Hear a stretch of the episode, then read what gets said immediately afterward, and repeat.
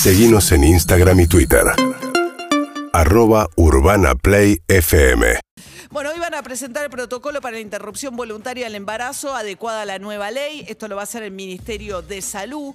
Tema embarazadas, hay un temón ahí. Yo, la verdad es que me pareció eh, muy llamativo cuando hablábamos con Nicolás Kreplak, el ministro, viceministro de Salud de la provincia que pidió difundir el hecho que la provincia está vacunando embarazadas como eh, grupo prioritario de riesgo.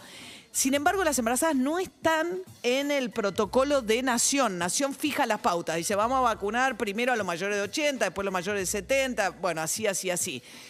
Dentro de ese establecimiento de prioridades no están las mujeres embarazadas. La ciudad de Buenos Aires, de hecho, no vacuna mujeres embarazadas. Y la provincia está vacunando mujeres embarazadas por decisión propia, en base a unos estudios que se hicieron en Inglaterra que determinan que las mujeres con coronavirus embarazadas tienen un 50% más de riesgo de tener complicaciones en el parto. En base a eso es que la provincia está vacunando embarazadas. Es un temazo porque no hay unidad. De hecho, ahora que están terminando con los grupos de riesgo, con, bueno, terminando, recién hoy se abrió en la ciudad de Buenos Aires, ¿no? Para vacunar entre 45 y 49 años con factores de riesgo. La ciudad de Buenos Aires ya arrancó, por ejemplo, con mujeres en comedores o quienes atienden comedores comunitarios, que en la provincia no.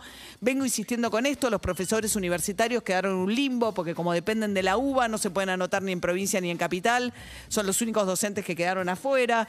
Los chicos con síndrome de Down, hay algunas localidades que los tienen en cuenta y otros que no. Pero el tema de las embarazadas, esta diferencia ¿no? de la provincia tomando esta determinación me parece muy llamativa.